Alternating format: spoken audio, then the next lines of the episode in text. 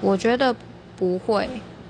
应该这么说好了。如果励志书有办法改变人的一生，我相信这世界上就不会有人再去抱怨他的生活有多苦，然后活得多委屈，或是生活过得很累、很辛苦这样。因为作者或许他想要表达的事情很多，但是每个人读到他的故事所感受到的其实都不太一样，然后领悟的事情也都不不相同。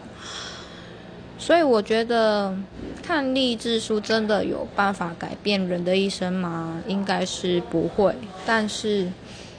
我想它可以改变你当下读到他故事那一刻的想法。